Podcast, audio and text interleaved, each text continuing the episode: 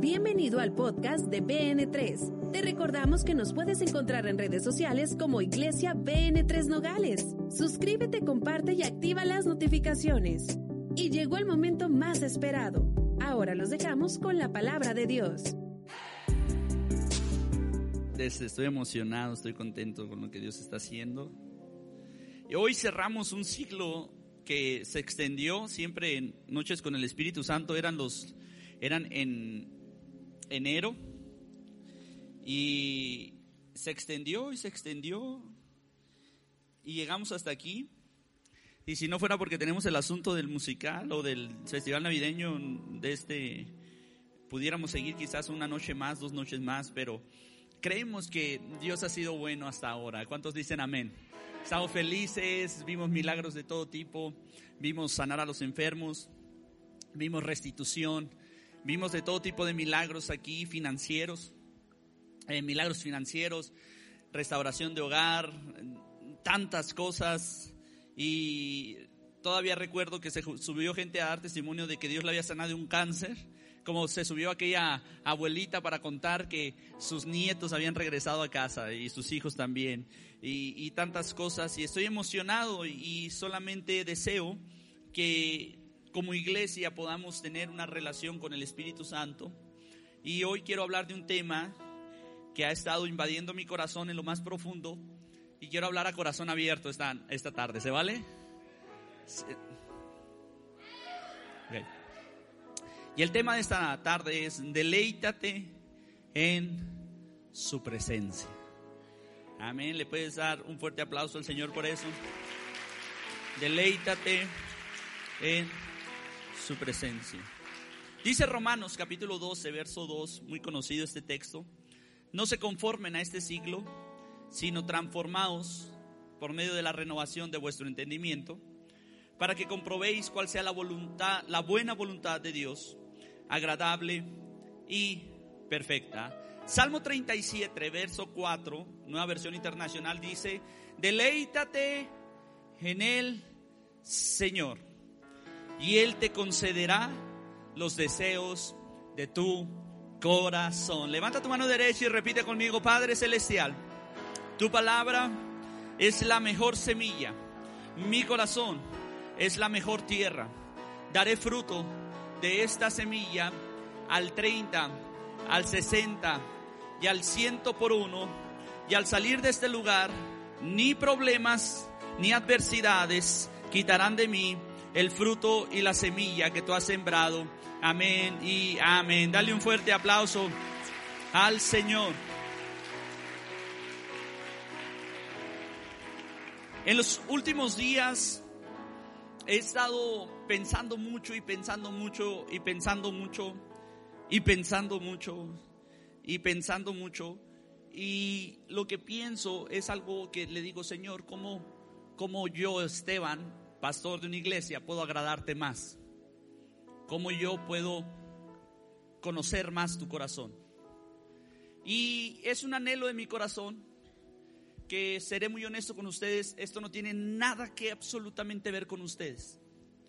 No es ni siquiera decirle, Señor, ¿cómo puedo ser un mejor cristiano o un mejor pastor para ser para, por ellos? No, yo le digo, si ellos no existieran, si BN3 no existiera, y si no existiera nada, ¿cómo yo puedo agradarte más? ¿Cómo pudiera yo ser una mejor persona? Porque yo no soy aquí por ser pastor, sino yo estoy aquí porque lo amo a Él. Y si algo me da pendiente es dejarlo de amar a Él. Porque separado de Él nada podemos hacer. Ahora, yo he estado con esta retórica en mi cabeza, he platicado con mi esposa, la he aburrido muchísimo tiempo platicándole, haciéndole preguntas, ¿y por qué hacemos esto? ¿Y por qué hacemos aquello? ¿Y, por qué ahora sí? ¿Y por qué ahora está? ¿Y por qué ahora? Y, tantas, tantas cosas que surgen. He hablado con amigos pastores y, he abierto mi corazón con ellos. Y estoy en un modo, en un, en un estado así como, quiero deleitarme en el Señor. incluso el domingo pasado yo había encargado unas tareas a unas personas, no me las tuvieron. Le pedí a otras personas que me las eh, tuvieran, no me las tuvieron. y justo antes de venirme a, compartir, eh, me entero de que lo que yo había pedido hace cerca de dos meses, no me lo tenían. Y algo dentro de mí se quiso molestar y me metí a bañar y abrí el agua lo más caliente que pude soportar. Y le empecé a decir, Señor, no me quiero enojar. Yo quiero que cuando yo llegue a BN3 y me sube ese púlpito, tú puedas ver mi corazón y no puedas ver mi predicación. Porque mi predicación es muy buena para los hombres, pero quién sabe si mi corazón va a estar todo frustrado, amargado, porque soy un actor especialista en poner sonrisas cuando las cosas están mal. Y hay ocasiones donde he tenido dolores en el corazón y usted me ve aquí, échale ganas y por dentro, hijo de Dios. Estoy hablando a corazón abierto. Y yo le dije que cuando yo me suba tú puedas ver mi corazón. Y que sea mi corazón lo que te agrade más que mi predicación. Que sea lo que está aquí adentro, lo que te funcione más. Y, he estado en ese, en, ese, en ese ámbito, tratar de que nada me distraiga de amar a Dios más sobre todas las cosas. Y en esa retórica o en este ámbito, yo quiero hablarte de deleitarte en el Señor, de hacer las cosas, pero hacerlas sinceramente para Él y no para los hombres. Que lo que tú vayas a hacer no sea por nada más, más que por hacerlo por Él. Y quiero hablarte de esto porque quiero poner una plataforma o poner una antesala que a lo mejor va a causar mucho ruido y me voy a meter una camisa de 50 varas, no de 11. Así es que si usted, pone atención, sé que nos vamos a divertir esta noche con la palabra de Dios. Y quiero ponerte esta ilustración, porque para los que no saben, y fue causa de mucha controversia del pastor Esteban, que el pastor Esteban metió a sus hijas en un colegio católico. ¿Sí? Y dos, tres dijeron por dentro, Santo Padre de la Gloria. Sí. Incluso alguien me preguntó por ahí, ¿y si su hija se enamora de un católico? surgieron preguntas como esas y surgieron tantas cosas. Y a mí me daba risa los cuestionamientos. Pero hace unos días llegó mi hija y me dijo, papá, papá, me dijo, hoy en la clase nos enseñaron qué significa persinarse.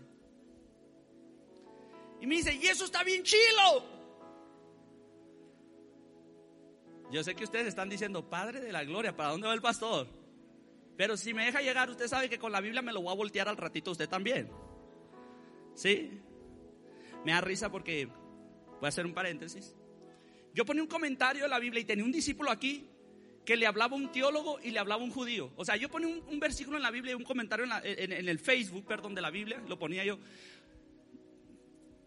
Un texto con una opinión mía. Y había un discípulo de aquí de BN3, que ya no viene, que le escribía a un teólogo, o sea, lo etiquetaba y luego etiquetaba a un judío y le decía, ¿qué opinan de lo que dice mi pastor? Pero no lo hacía para saber más, quería que nos diéramos un encontronazo en las redes. Y a mí me daba risa porque el judío y el teólogo hace rato yo me los había echado a la bolsa con la palabra. Entonces me dice mi hija, está bien padre persinarse.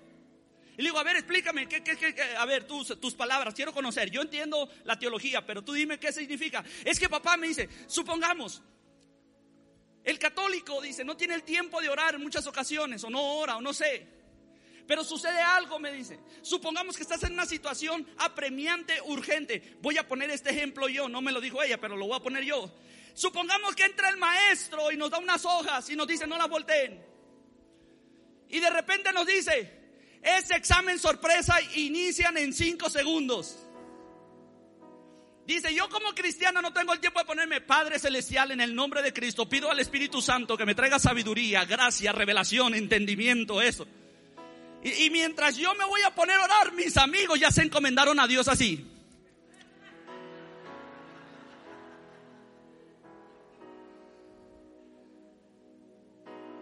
Y me dijo, papá, cuando ellos lo hacen, son sinceros, se están encomendando a Dios. Cuando ellos hacen ese movimiento, dice, en sus religiones, lo que ellos creen, son sinceros. se encomiendan a la deidad que ellos adoran, que es Dios. Y eso a mí me pegó bien duro. Y le dije, ¿y qué opinas de eso? Todavía porque me estaba pegando en el corazón. Y le digo, ¿y qué opinas de eso, mija? Invéntate algo así para los cristianos, mis. Que cuando no tienes tiempo de orar te puedas echar algo. Le digo, pues yo tengo el me protejo, me protejo, me protejo. Le dije. Pero lo que me impresionaba era que ella me decía, papá, es que lo hacen sinceramente por Dios. Y esas palabras me golpearon el corazón. Porque yo quiero decirte esto, algo que a la religión se le ha olvidado, es que esto se trata de una relación con Dios y no se trata de una denominación ni de una religión. Y quiero hablarte de eso, de una relación. Porque el apóstol Pablo habla a los romanos en el capítulo 14, verso del 1 al 10. Y yo quiero abrirte mi corazón en esta noche y llevarte a un entendimiento de la palabra. Dice, quiero que pongas atención a lo que dice Romanos 14 y muchos de ustedes se lo van a tener que llevar de tarea a su casa y estudiarlo a profundidad. Dice, recibir al débil en la fe, pero no para contender sobre opiniones. Ay, toca a tu vecino, dile. Dile, el pastor acaba de empezar a predicar, dile. Dice, recibe al débil en la fe, pero no para contender sobre opiniones, porque uno cree que se ha de comer de todo. Otro que es débil, come legumbres. El que come, no menosprecia al que no come. Y el que no come, no juzgue al que come, porque Dios le ha recibido. ¿Tú quién eres que juzgas al criado ajeno? Para su propio Señor está de pie o cae, pero estará firme porque poderoso es el Señor para hacerle estar firme. Uno hace diferencia entre un día y día, otro juzga igual todos los días. Cada uno esté plenamente convencido en su propia mente. El que hace caso del día, lo hace para el Señor y el que no hace caso del día, para el Señor no lo hace. El que come, para el Señor come, porque da gracias a Dios. Y el que no come, para el Señor no come y da gracias a Dios. Porque ninguno de nosotros vive para sí y ninguno muere para sí. Pues si vivimos, para el Señor vivimos. Y si morimos, para el Señor morimos. Así pues, sea que vivamos o que muramos, del Señor somos. Porque Cristo para esto murió y resucitó y volvió a vivir para ser Señor así de los muertos como de los que viven. Pero tú, ¿por qué juzgas tú a tu hermano? O tú también, ¿por qué menosprecias a tu hermano? Porque todos compareceremos ante el tribunal de Cristo. Ahora, si usted me deja, se lo barajeo despacito. Aquí está diciendo el apóstol Pablo, hay quienes guardan días sagrados y hay quienes no los guardan. Hay quienes le ponen atención a los días sagrados y hay quienes que juzgan todos los días igual. ¿Qué está diciendo? Para unos les gusta celebrar la Navidad y a otros no les gusta celebrar la Navidad. Estos no celebran la Navidad pero lo hacen para el Señor, porque en su entendimiento ellos dicen, no, celebrar la Navidad para mí no es correcto, pero lo hago para mantenerme fiel al Señor. Y el otro viene y dice, yo sí celebro la Navidad, porque creo que ese día Jesús nació y la celebro porque Él es el que nació algún día. Los dos para el Señor lo hacen. Dice, pero hay otros que comen. Y ahí están los que se separaban. Yo no como puerco, decían los judíos. Yo no como esa comida. De hecho, los macabeos, cuando usted ve la historia, por eso mataron al rey de los macabeos. Porque cuando lo tomaron preso, el rey que lo, eh, que lo, que lo conquistó lo trae y le dice, te dejo ir libre si comes este pedazo de puerco. Y el otro dijo, no, pues prefiero morirme. Y por eso murió, porque él no come esos alimentos que algunos le llaman impuros.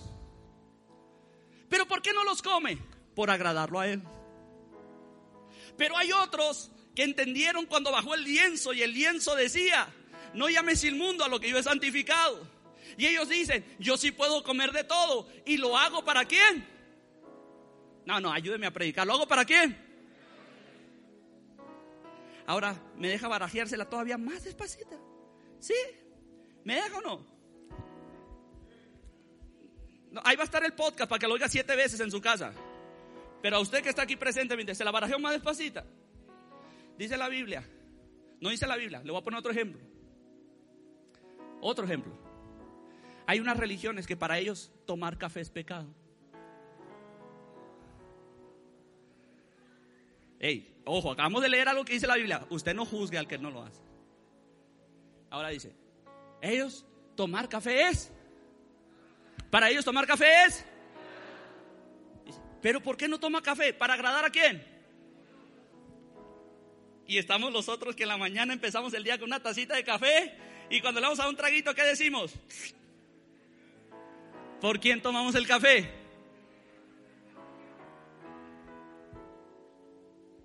Allí me está entendiendo. Hay unas iglesias que para ellos ser santo es traer corbata, usar velo y falda larga. ¿Para quién lo hacen? Y estamos los de BN3 que venimos a predicar en tenis. ¿Para quién lo hace? Ah, ¿Sí me está entendiendo o no me está entendiendo? Hay quienes se persinan. ¿Para quién lo hacen? Y hay quienes no se persinan. ¿Para quién lo hacen? Entonces, ¿cuál ha sido el problema de la religión? Que ando juzgando al de enfrente. Cuando esto se trata de una relación personal. ¿Cuál ha sido el problema? Que hay unas iglesias que se llaman las gentiles de Cristo. Que ellos dicen, yo no voy a comer si es tu... Eh, me invitaste a una fiesta, sí, y es tu cumpleaños. Sí, yo no puedo comer eso porque esa comida está dedicada a ti. Y ellos no celebran cumpleaños porque se guardan para el Señor, porque no van a comer comidas. ¿Para quién lo hacen? Y estamos los de BN3 que cuando es nuestro cumpleaños, no AXA, un mes entero, ¿no? Todo octubre. AXAFES se llama eso. ¿Y para quién lo hace? Para agradecerle a Dios que estoy viva, ¿sí o no? Entonces, ¿quién está mal? Y dice Señor, ¿ustedes por qué se juzgan? Si al final del día todos van a comparecer delante del trono y ahí se va a saber quién es quién. Y a lo mejor los que pensábamos estar adentro vamos a estar afuera. Y a lo mejor los que pensábamos estar afuera vamos a estar adentro. Porque este asunto es un asunto de relación con Dios. Y a lo mejor, mi hermano, yo me quiebro la cabeza. ¿Por qué? Porque me salgo de... Es que es el problema, no tenemos un equilibrio. Yo salgo de aquel lugar, mi hermano, donde en mi tiempo yo usaba corbata y saco y me pedían predicar. Y, yo salí de ese lugar. Yo ya vivía allá en Tangamandapio. Y Dios me trajo aquí. ¿Cuál sería el problema? Ahorita estar haciendo cosas que son disolutas, porque la Biblia no dice que ni te vistas con corbata ni te vistas con falda. Dice, vístase conforme a la piedad y las mujeres vístanse de manera honorosa. A él honoroso se le hace traer falda y velo. Sí, a la mujer de acá pantalón, pero pantalón adecuado. El peligro sería que de repente esta se fuera a los extremos. ¿Cuántos dicen amén? Y estaba un pastor predicando y estaba una mujer sentada ahí enfrente que curiosamente había salido de una iglesia que usaban velo falda y estaba sentada aquí con un... Y el pastor no se podía concentrar a predicar, un pastor boricua. Y de repente le dice, hermana, cierra las puertas del infierno que siento el calor hasta acá.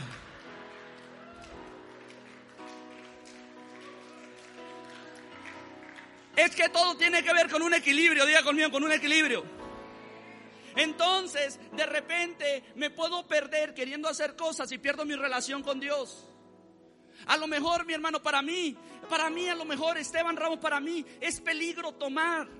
No tomo, pero para otro no le hace daño. Esa es su situación con Dios. Él va a dar cuenta de sus actos. Donde se pierde el equilibrio, donde esa persona pierde su equilibrio almático y su, y su peligro delante de las cosas de Dios y se trastorna. Y uno tiene que saber conocerse y decir, esto realmente a mí me hace pecar. Yo tengo que dejar eso que a mí me hace caer, eso que me separa de Dios. Hermano, pero todas las cosas no son lícitas. Sí, todas las cosas no son lícitas, pero no todas me edifican.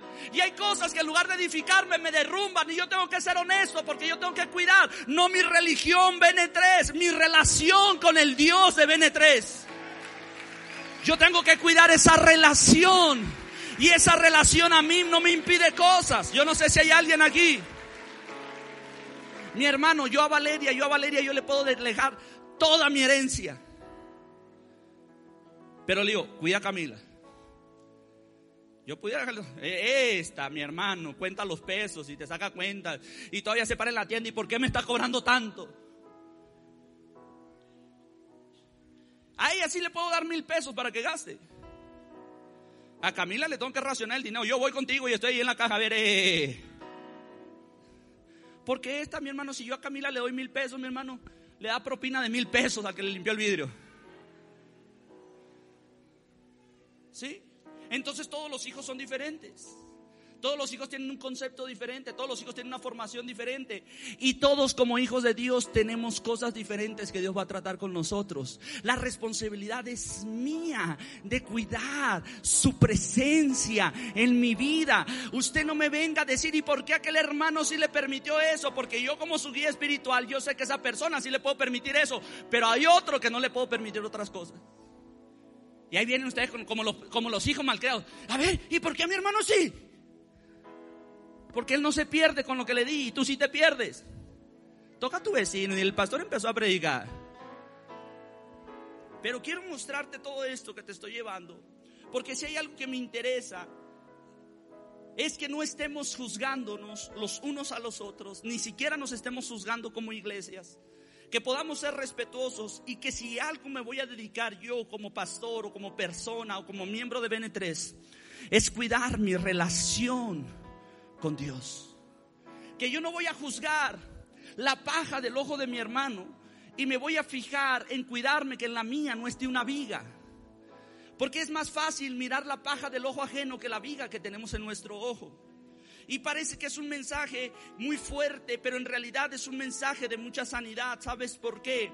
Porque si algo queremos en esta iglesia, y lo decimos desde aquí, desde el púlpito, es que tú no tengas una denominación ni una religión, sino que tú puedas tener una relación con Dios. Y es en esa relación donde tú puedes crecer.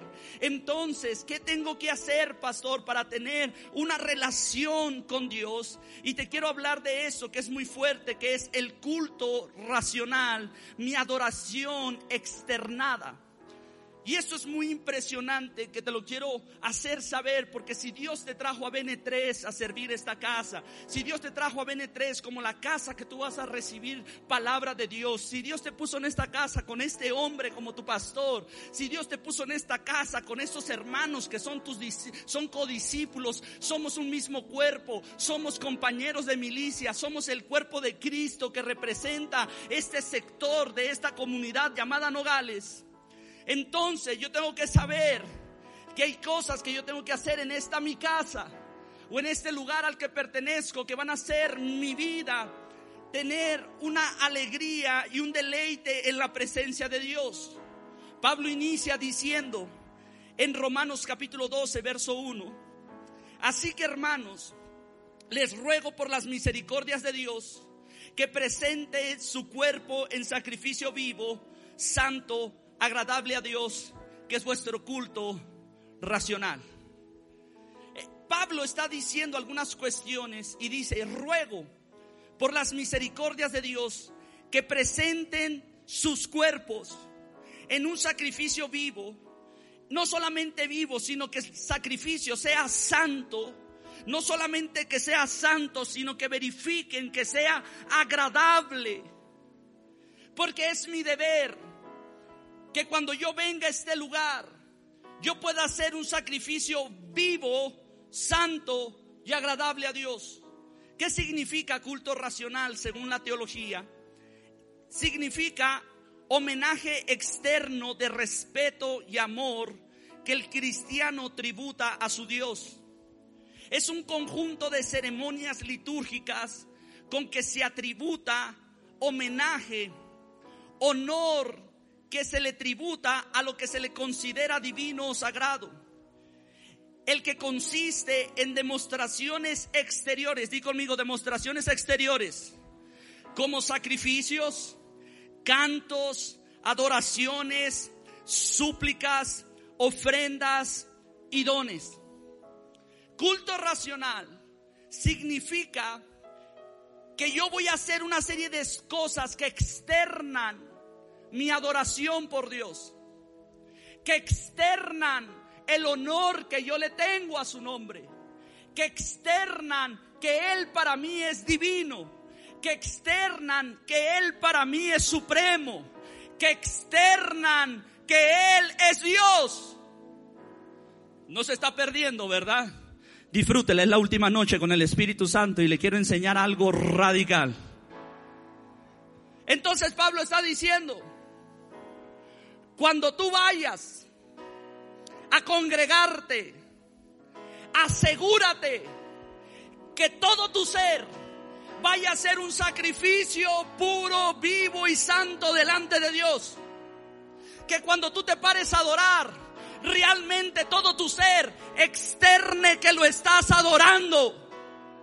Que cuando tú vayas a ofrendar, es lo que está diciendo la liturgia, que cuando tú vayas a estar en la liturgia te toca ofrendar, que se note que Él es tu Dios. Que cuando tú le vayas a adorar, se note que Él es tu Dios.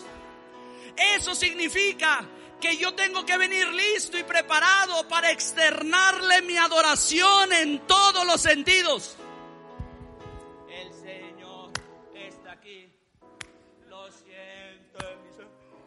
Con poder resucita. ¿Sabes qué se avientan unos servidores? Discúlpenme, servidores. Se las gastan con que están sirviendo para no ahora.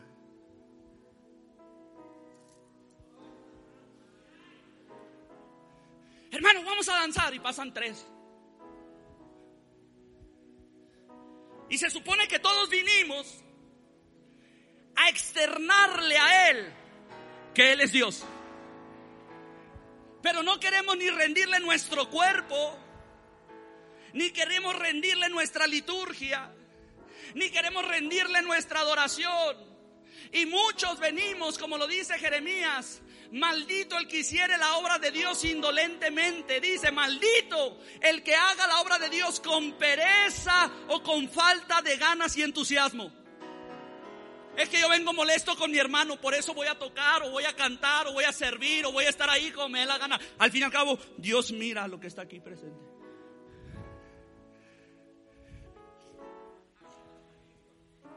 ¿Por qué crees que Dios me está taladrando esto? Y el domingo que recibo una bomba de malas noticias le digo, no, yo quiero ir a BN3 y que tú te deleites con mi corazón. No me salgo de este baño hasta que no mires un corazón correcto, porque no me voy a preparar para ir a sonreír hipócritamente cuando las cosas están mal.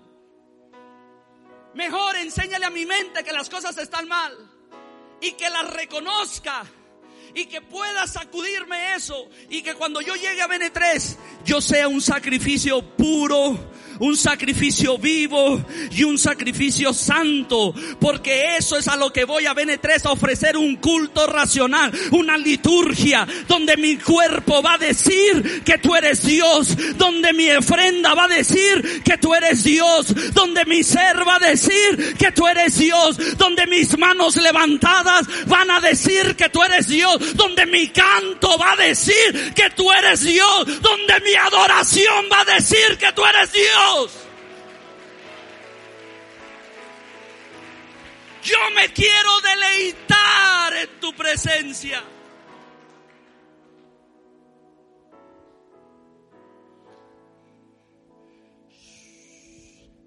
Siento al Espíritu Santo aquí. No, que lo que pasa es que ustedes me están viendo raro porque ustedes son bien santos. Es más, ustedes bajan del cielo a la reunión.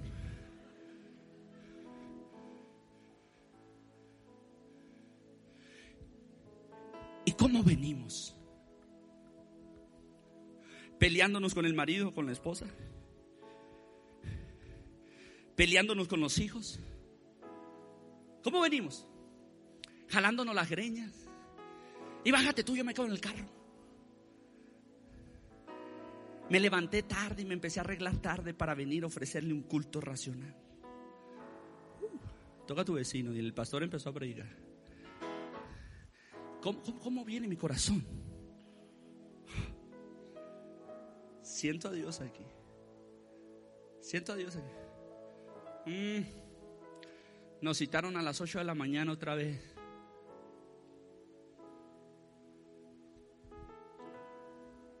¿Hay alguien aquí? ¿Cómo viene mi corazón? Y Pablo dice, asegúrate que tu cuerpo, tu mente, tu espíritu, todo sea un sacrificio puro, vivo, santo. Es que me encanta lo que dice el apóstol Pablo. Estoy hablando del Romanos 12, ¿verdad? Del 6 al 8 y verso 11 dice lo siguiente. De manera, fíjese bien, de manera que cuando viene mi culto racional, di conmigo, culto racional, dile, o sea, la reunión, dile. Di idea a tu vecino, la reunión. La reunión de NES, la reunión del domingo, como tú le quieras llamar. Por eso de ahí salió la palabra culto. Vamos al culto. Porque le vamos a ofrecer un culto. Entonces Pablo dice, cuando ustedes vayan al culto, van a operar de la siguiente manera. Ponga atención a esto, porque esto no se le puede ir. Se van a operar de la siguiente manera. Fíjense bien, Romanos 12, del 6 al 8. De manera que teniendo diferentes dones según la gracia que nos es dada, si el de profecía, si alguien tiene profecía, úselo conforme a la medida de fe. O si de servicio, si alguien tiene el don de servicio, pues sirva. O el que enseña, enseñe. El que exhorta, en la exhortación. El que reparte, con liberalidad. El que preside, ese le toca al pastor, el que está al frente, hágalo con solicitud. El que hace misericordia, hágalo con alegría. En lo que requiere diligencia, toca a tu vecino, dile, en esta fallamos, dile, en esta fallamos, dile, en esta fallamos. En lo que hay que ser diligente, dice Pablo, no sean perezosos. Fervientes en espíritu, sirviendo al Señor. Espérese, voy a llegar a un punto, dile a tu vecino, el pastor va a llegar a un punto, dile. Yo sé que usted piensa que lo estoy regañando última noche con el Espíritu Santo. Pero no, le quiero darle herramienta porque mire, noche con el Espíritu Santo se acaba aquí. ¿Sabe qué va a pasar con el pastor Esteban? Espero en Dios no, pero le pasa a todos los pastores. Ahí andamos correteando a todos los que se perdieron en las posadas en enero. Y entonces me toca a mí decirte algo. Yo y Esteban Ramos, el fuego del Espíritu no se va a apagar. Pero ¿qué va a pasar contigo? ¿Hay alguien aquí? Entonces, fíjese lo que está hablando. Está diciendo, si vas a servir en algo en tu culto racional, hazlo con atención. Si te toca servir, sirve. Si, eh, ah, eh, yo me acuerdo que aquellas hermanitas o hermanitos de las iglesias de antes donde yo pertenecía, allá en Tangamandapio, que decían los, los muy orgullosos, decían, le di una exhortada a ese brother. No, nos diste una condenada, una exhortada no, porque la exhortación es una palabra de amor que te redirecciona. Exhortar es con amor y con un acto profético de direccionarte. Pero hay un hombre que tenía el mismo corazón de Dios. Y ese hombre dice en Salmo capítulo 122, verso 1, yo me alegré con los que me decían, a la casa del Señor iremos. ¿Sabes cómo ponías contento a este amigo? Este amigo lo ponías contento cuando le decía, David, ¿qué onda? Vamos a la casa del Señor. Y el otro salía, ¡Yeah! No hay mejor lugar donde yo pueda estar. Ahí me encanta estar. Eso sí me pone feliz. A mí no me pone feliz el Super Bowl. A mí no me pone feliz el final de la Liga MX. A mí feliz que ir a la casa de Dios porque mi liturgia, mi adoración lo va a reconocer. Y el Señor lo miró y dijo, "E-, ese chaparrito me gusta para que sea rey. Ese me gusta porque es alguien que se deleita en mi Vamos a la iglesia. Y te inventas, mira, sacas una cajita de pretextos, este pretexto para acá, este pretexto para allá. No, tengo muchas cosas que hacer, pero lo escucho en podcast. Porque ya no tenemos transmisión en vivo, ¿verdad? ¿Sabe cómo me la curé yo cuando terminaron las transmisiones en vivo? Terminamos las transmisiones en vivo así de tajo, tú, no le avisamos a nadie. Y llegaba la gente y me decía, Pastor, qué buena estuvo la predicación de ayer, y lo miré en vivo.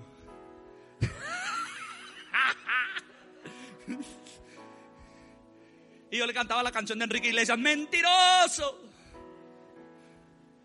Ni cuenta se habían dado que ya no había transmisiones en vivo. Te pasó un mes y todavía la gente me decía, Pastor, qué buena estuvo la predica de ayer. Uh, me la aventé en la transmisión.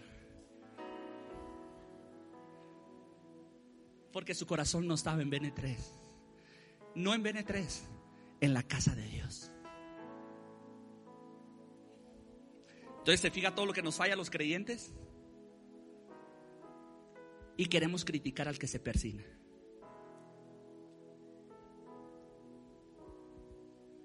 Cuando Él, para el Señor, lo hace. ¿Qué vale más? Dice la Biblia.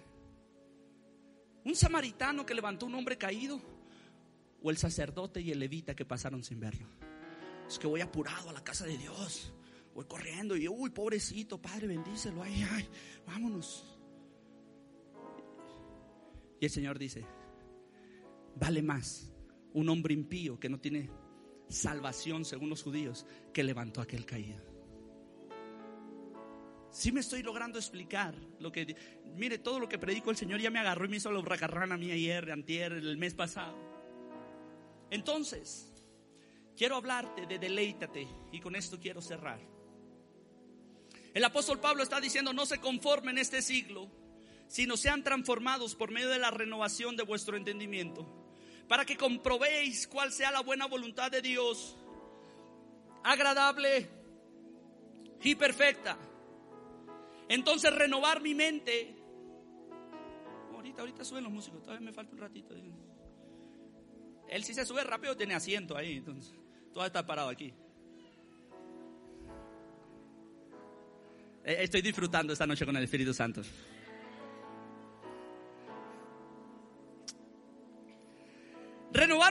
Tiene que ver con hacer un cambio de pensamiento y hábitos al grado de amar los cambios y ser transformado.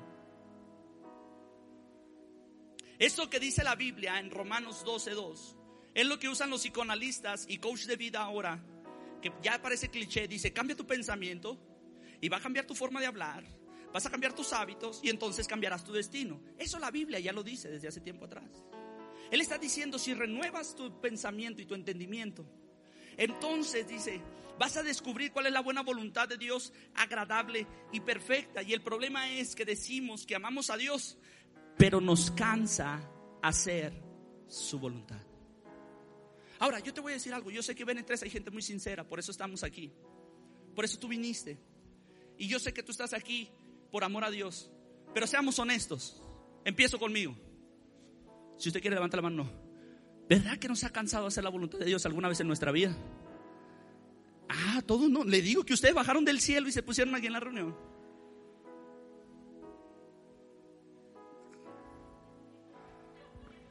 Cuando vas por la calle, mi hermano, y te mentan todo lo que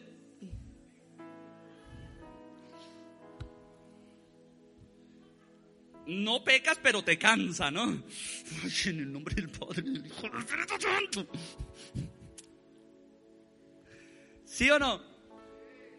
¿Y sabe cuál es la situación, hermano? Que hay cosas que Dios sigue trabajando con nosotros. Dios sigue trabajando conmigo. Te tengo una noticia. Dios sigue trabajando contigo. Dios no te ha desechado. Te vuelvo a leer o a recordar. Romanos capítulo 14 dice, hey, ¿Por qué juzgas al siervo del amo ajeno? Traducción Esteban Ramos. ¿Por qué juzgas al cristiano de la iglesia de enfrente? Porque cayó. Lo dice Romanos 14. Dice, si cayó, él se levantará. Y si se queda postrado, para su Dios lo hace. Pero lo que sé, dice Pablo, es que Dios lo va a fortalecer y no lo va a dejar caído. Qué buena noticia para BN3, ¿verdad? Porque usted no sabe que me decía que no sabe dónde vi a su discípulo. Si lo viste, porque ahí andabas, mi hermano.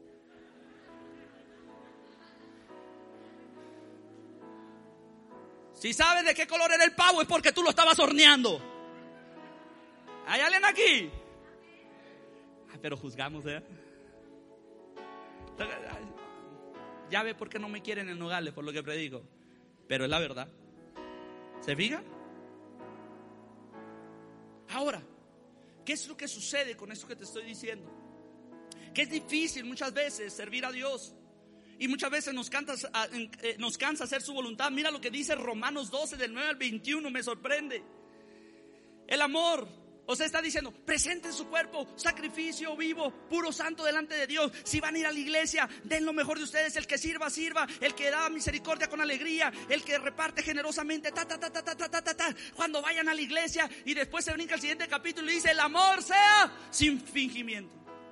La versión que traigo dice, el amor debe ser sincero aborrezcan el mal, aférrense al bien, ámense los unos a los otros. Todo esto tiene que ver con servir a Dios, amar a Dios, hacer su voluntad, mantenernos haciendo su voluntad. Y dice, ámense los unos a los otros con amor fraternal, respetándose y honrándose mutuamente. Nunca, se, nunca, dejen de ser diligentes. Antes bien, sirvan al Señor con fervor que da el Espíritu. Alégrense en la esperanza, muestren paciencia en el sufrimiento, perseveren en la oración, ayuden a los hermanos necesitados, practiquen la hospitalidad, bendigan a quienes los persigan, bendigan y no maldigan alégrense con los que están alegres, lloren con los que lloran, vivan en armonía los unos con los otros. No sean arrogantes, sino háganse solidarios con los humildes, no, no se crean los únicos que saben. Ay, perdón, lo vuelvo a leer despacito.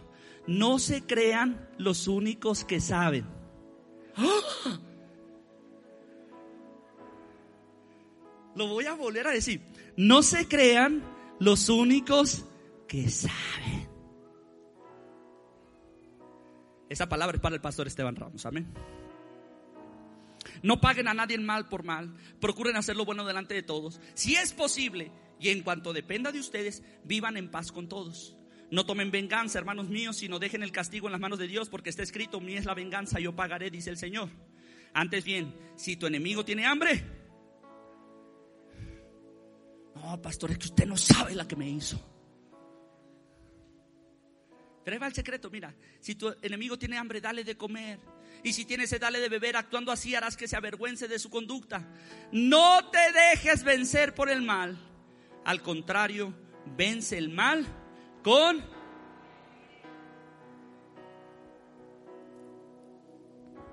Y para hacer esto, mi hermano, ¿sabes lo difícil que es? Seamos honestos, dígame, sí, pastor. Ay, ay, ay. Con cuerno de chivo, azúcar en la nuca acordando. Qué difícil es esto. Pero hay algo que te quiero decir. El problema es que mi mente está intoxicada por tanta religión que yo necesito renovarla. Porque yo pago el mal con mal y quiero venir a santificarme a la iglesia. O yo, mi hermano, estoy haciendo contiendas, o no estoy guardando la paz, o no estoy amando a mi prójimo, o me creo el que la sé de todas, todas. Creo que nadie me puede enseñar. Es que tú no sabes lo que el pastor Esteban enseña. Mira yo. Y estamos pecando de orgullo, de arrogancia, de tantas cosas. Y dice la Biblia, hey, no hagas eso. De esa manera vas a agradar a Dios. De esa manera Dios va a traer a tu vida. El problema es que estoy intoxicado. Y esto, siempre lo he dicho, pero es como cambiar de gustos alimenticios.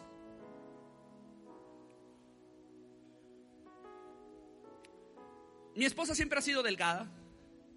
Muy delgada. Pero yo les voy a confesar un secreto de mi esposa. No quiero voltear a verla. No, no, no, es que el ejemplo bonito es el tuyo. A mi esposa le encantaban los hot dogs. Mucho le gustaban. Podíamos cenar cuatro veces a la semana hot dogs. El problema era que yo engordaba y ella adelgazaba. Pero de repente, aparte de ser delgada, empezó a cambiar sus hábitos alimenticios. Y ahora, mi hermano, tú le puedes poner una suculenta pizza con todo lo que tú le quieras poner, que esté untado de grasa, manteca, que se vea súper delicioso, con unas costillas en barbecue, y se lo puedes poner todo. Y le pones una ensalada, y la ensalada trae dos hojas de lechuga, trae un puño de acelgas, trae, trae esa cosa, ¿cómo se llama esa cosa verde? Espinacas. Y lo más dulce que trae son unos arándanos. Y la pastora Gracie prefiere la ensalada que todo lo demás. Porque ya cambió sus hábitos.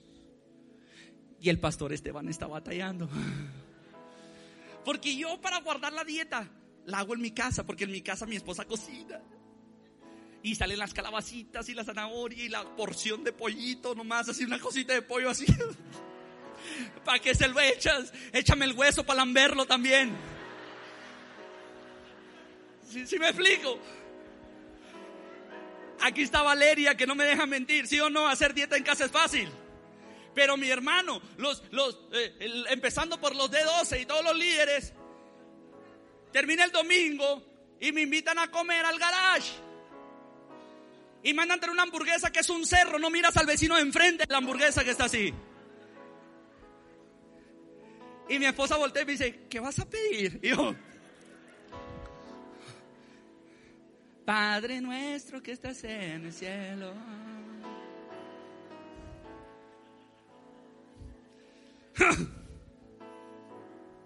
Le voy a pedir una ensalada. Pero la ensalada le desmenuza un costillar arriba. Kilo de boneless. Extra mayonesa. Y volteo con mi esposa. Es una ensalada. Porque estoy batallando con mis hábitos alimenticios. Y ahora, mi hermano, hay momentos donde, por ejemplo, viajamos y ahí no se puede hacer la dieta, mi hermano y mi esposa. Yo quiero una ensalada, yo quiero una ensalada. Y yo después de embutirme todos los tacos de suadero que hay en Jalisco, mi hermano, vengo y le digo, quiero una ensalada. Quiero un caldito de lo que tú haces. Porque mi cuerpo ya estaba desintoxicado y se da cuenta que comer eso lo empieza a lastimar. Y así es la vida en Cristo. Tú te empiezas a desintoxicar. Y tú te empiezas a desintoxicar. Y tú te empiezas a desintoxicar. Y llega el momento, mi hermano, que por más que te gustaban los hot dogs, ahorita ya no se te antojan. Hace unos días atrás, alguien nos habló, oye, unos hot dogs bien buenos por aquí. Hot dogs, perros calientes, para los que están escuchando en Latinoamérica. Me la creo, pero no soy creído. Voy a llegar a un punto, permítame, voy a llegar a un punto.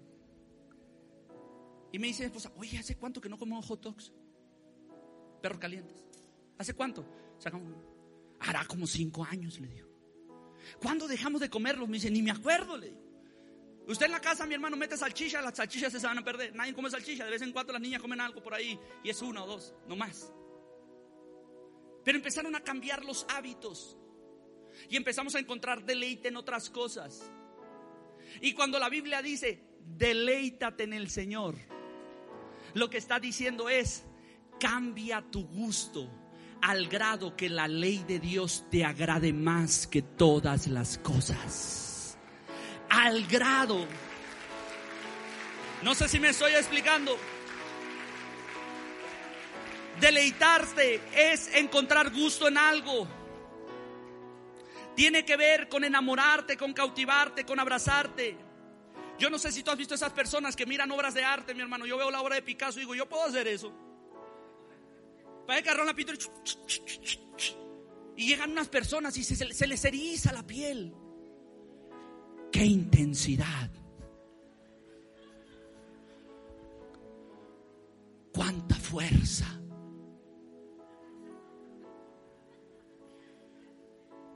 Esa cosa es un antropomorfo, mi hermano, no tiene forma. Y el que le gusta el arte se para y se queda horas deleitándose. No sé si usted ha, visto esos que les, excusa, les gusta, pero les gusta la música clásica. Te hartan, mi hermano. Yo de tanto violín que se oye, mi hermano, y en un momento que ya, ya me está cayendo psicosis aquí.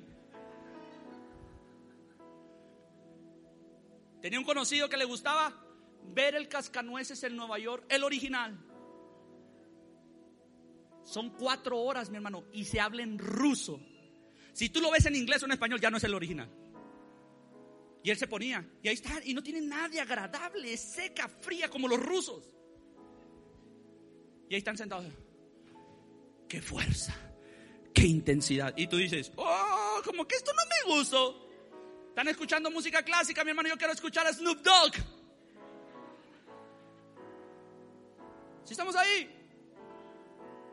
Pero ¿qué tengo que hacer? Tengo que cambiar mis gustos al grado, mi hermano, que me empiecen a agradar esas cosas. Jeremías se quejaba toda la Biblia, mi hermano Jeremías se quejaba de Dios y él encontró algo en la palabra de Dios. Dice Jeremías 15, 16, nueva versión internacional. Al encontrarme con tus palabras, yo las devoraba. Ellas eran mi gozo y la alegría de mi corazón, porque yo llevo tu nombre, Señor Dios Todopoderoso. Cuando yo miraba tus escrituras, dice, yo corría y me las comía encontraba deleite y dice, ¿y sabes qué? En ese texto le empieza a decir al Señor, me han torturado por tu causa, me han perseguido por tu causa. He estado en prisiones por tu causa. Me han vituperado por tu nombre, pero tu palabra es una delicia para mí. Yo llevo tatuado tu nombre. Tu Santo Espíritu me selló. Y yo es lo que quiero vivir, siempre deleitándome en tu presencia. Entonces, para los que se deleitan en la presencia de Dios, Isaías 58, 14 dice, entonces te deleitarás en Jehová, di conmigo, te deleitarás en Jehová. Y yo te haré subir sobre las alturas de la tierra y te daré a comer la heredad de Jacob tu padre, porque la boca de Jehová ha hablado. Hay promesas reservadas en el cielo para aquellos que logran deleitarse en Dios. Hay promesas que no todos las van a disfrutar. Hay unas promesas súper genuinas y súper especiales para aquellos que dicen, tu palabra, tu presencia, ahí está mi deleite. En tu palabra y deleite, en tu presencia hay multitud de gozo. Es solamente donde tú estás.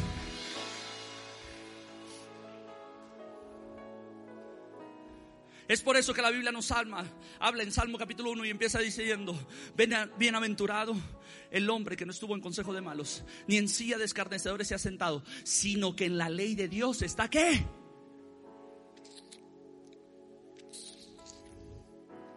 Le encuentro gusto ir a tu templo. Le encuentro gusto escuchar tu palabra.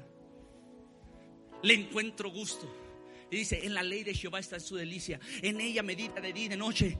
Ese que se deleita en la presencia de Dios, ese será un árbol plantado junto a corrientes de agua, el cual da su fruto en su tiempo y su hoja no cae. Podemos tener 20, 30 años de religión y nunca habernos deleitado en la presencia de Dios. Soy una montaña rusa, ahorita estoy arriba, mañana estoy abajo, las emociones me mueven las situaciones me convencen, toda la de mi entorno queda supuesta a lo que va a suceder y no a lo que yo creo. Pero cuando la presencia de Dios está en mi vida y en ese es mi deleite, Él es mi alimento, ella es mi aire, ella es mi razón de ser y puede caerse el mundo, pero yo sigo confiando en Dios. Puedo estar en situaciones adversas, pero yo sigo creyendo que Él es fiel. Hay situaciones que vienen y me golpean,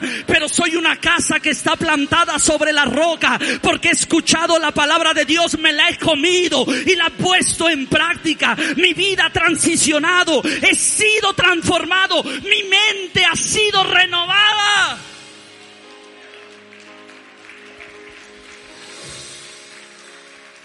Músicos. Es cuando empiezo a decir, pase lo que pase, así esté nevando. Mi papá me cuenta, hay una nevada en 1978, andan las fotos por ahí, César Barrón las acaba de compartir. La nieve subió a metro y medio. Llegó el miércoles, el día del culto en la iglesia. Y ahí va doña Aida, que ayer acaban de cumplir 46 años, 46 eh, años de casada. Y ahí va doña Aida embarazada se agarró solamente con un palo. Del otro agarró a mi papá y le dijo, pase lo que pase, yo llego a la iglesia pase lo que pase, ahí está mi delicia. ¿Sabes por qué? Porque era una mujer estéril, era una mujer que no podía dar a luz a hijos, pero en ese momento estaba embarazada de mi hermana que se llama Susan Edud, que quiere decir, traigo en mi vientre el lirio, la respuesta de un testimonio de que Dios es fiel. Y si Dios no se detuvo ante una esterilidad, una nevada, a mí no me va a detener de llegar a la casa de Dios. Yo no sé si me estás entendiendo. Que cuando, oh, yo no sé si me estás entendiendo. Por eso ven este loco que está muy apasionado por Dios.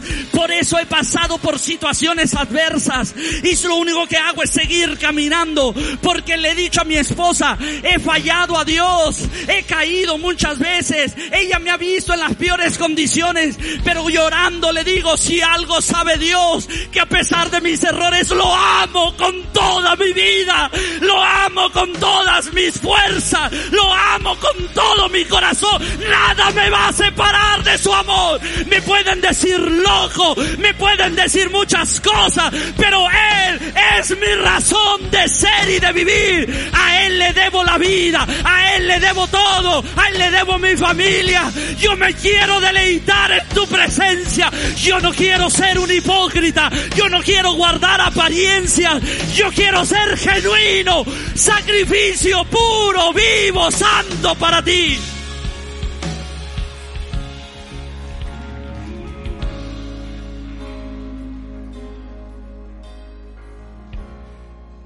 Entonces, David nos da tres llaves para una vida próspera. Y lo primero que nos dice es, confía en Jehová y haz el bien y habitarás en la tierra y te apacentarás en la verdad. Y conmigo, confía en Jehová. Segunda cosa, deleítate a sí mismo en Jehová y Él te concederá las peticiones de tu corazón.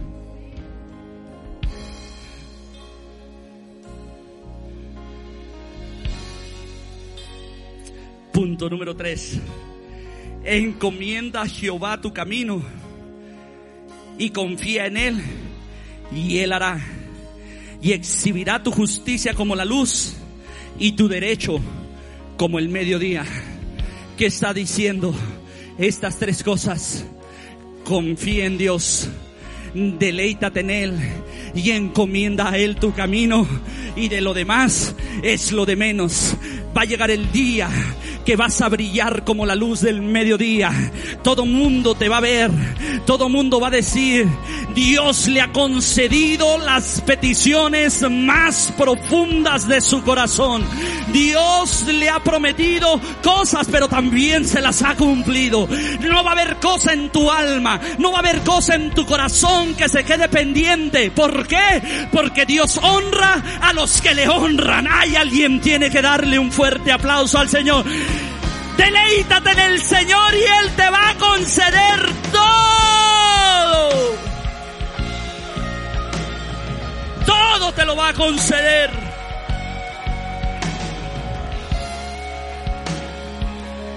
Vamos, levanta tus manos. Levanta tus manos. Levanta tus manos y empieza a decirle, Señor, Señor, yo me quiero deleitar en ti. Señor, yo no quiero que nada me quite de ti. Yo no quiero que nada me separe de tu presencia. Es por eso que Pablo dice, nada los podrá separar del amor de Cristo, ni tribulación, ni hambre, ni muerte, ni espada, ni lo alto, ni lo profundo, ni principados, nada los va a poder. ¿Por qué? Porque yo me deleito en su presencia todos los días. Vamos, adora su nombre. La gloria sea La gloria sea Aquel que tiene el poder. Palabra haya sido de bendición y oramos para que dé fruto en tu vida. Comparte este podcast con tus amigos y familiares. Recuerda que puedes encontrarnos en redes sociales como Iglesia BN3 Nogales. Danos tu like, suscríbete y activa las notificaciones para que no te pierdas los nuevos episodios y las transmisiones en vivo de nuestros servicios. Esperamos y sea de gran bendición. Hasta la próxima. BN3 tu casa, tu iglesia, el lugar de su presencia.